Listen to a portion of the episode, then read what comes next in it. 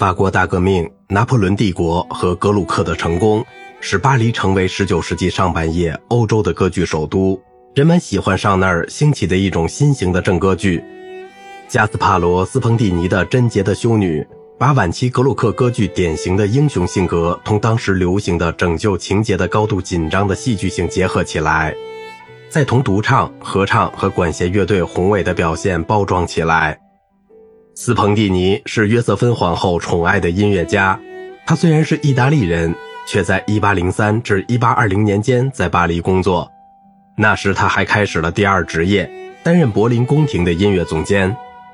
斯彭蒂尼在巴黎歌剧院的主要同事有路易吉·凯鲁比尼，他写过两部歌剧《两天》，德语名称为《运水夫》，该剧是贝多芬的《菲戴里奥》的范本。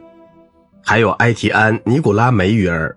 他的作品今天还为人所知的是圣经歌剧《约瑟夫》和一些革命赞美诗。斯彭蒂尼在1810年成为巴黎的意大利歌剧院的指挥。1812年由费尔南多·派尔继任，1824年又由罗西尼继任。这家剧院上演了贝里尼和多尼采蒂的歌剧，并拥有国际明星的演员阵容。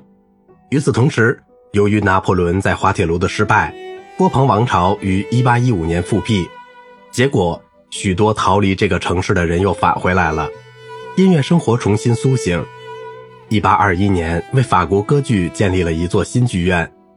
但是波旁王朝没有得到不断成长的有势力的中产阶级的支持，没有流血的1830年的七月革命使奥尔良系的路易菲利普登上了立宪君主制的皇位，政府继续津贴歌剧和音乐会。皇族也对歌剧优渥有加，并津贴音乐会的演出。当时的歌剧院由一名商人路易维龙承租，他又寻找了一个富裕的支持者，任何人都可以购票观看，但包厢的价格却很高。由于皇家的保护日渐衰微，一种新型的歌剧就产生了，它的目的就是吸引那些文化水平相对较低的听众，他们群集在歌剧院中。为的是寻求刺激和娱乐，大歌剧是这一题材的名称。它在场面上和音乐上都是壮观的，坚持实行履历以来的法国流行的样式。作曲家们创作了许多脚本，利用一切可能的场合来增加相关布景、芭蕾、合唱和群众场面。这一派的领袖是脚本作家尤金·斯克莱布，作曲家贾科莫·梅耶贝尔和巴黎歌剧院的经理维龙。贾科莫·梅耶贝尔的两部歌剧建立起这一题材，《恶魔罗伯》和《胡格诺教徒》。梅耶贝尔有能力在舞台上整合群众场面、宫中庆典以及冲突场景，这最明显的表现在《胡格诺教徒》第二幕的结束场次。在这里，法国皇后玛格丽特·德·瓦洛阿企图调节新教徒和天主教的斗争。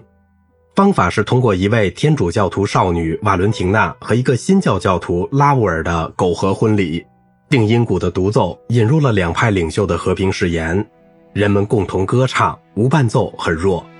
随乐队的合唱被很强的我们宣誓三次打断，在一段扩展的四声部无伴奏重唱中，领袖们欢呼人民之间的和谐所带来的幸福。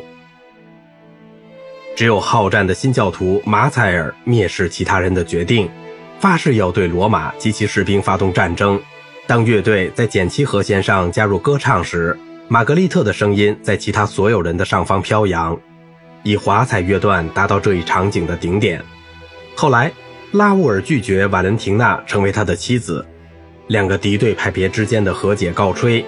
马采尔在一阵愤怒之中。洋洋得意地低声吼出路德教派的众赞歌《坚固的堡垒》中的一个句子。在这一场景中，梅耶贝尔还设法使独唱、合唱和乐队的力量同有异教戏剧效果的多种方法结合起来。这种大歌剧的手法受到威尔第和其他人的钦佩和模仿。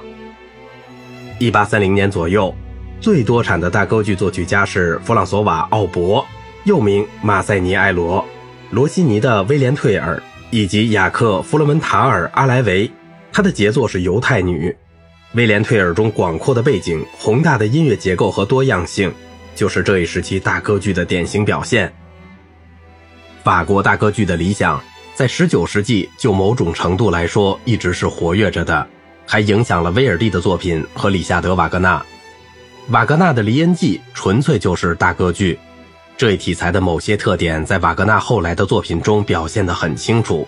特别是在《唐豪瑟》《罗恩格林》和《众神的黄昏》中。大歌剧的传统一直存在到二十世纪的作品中，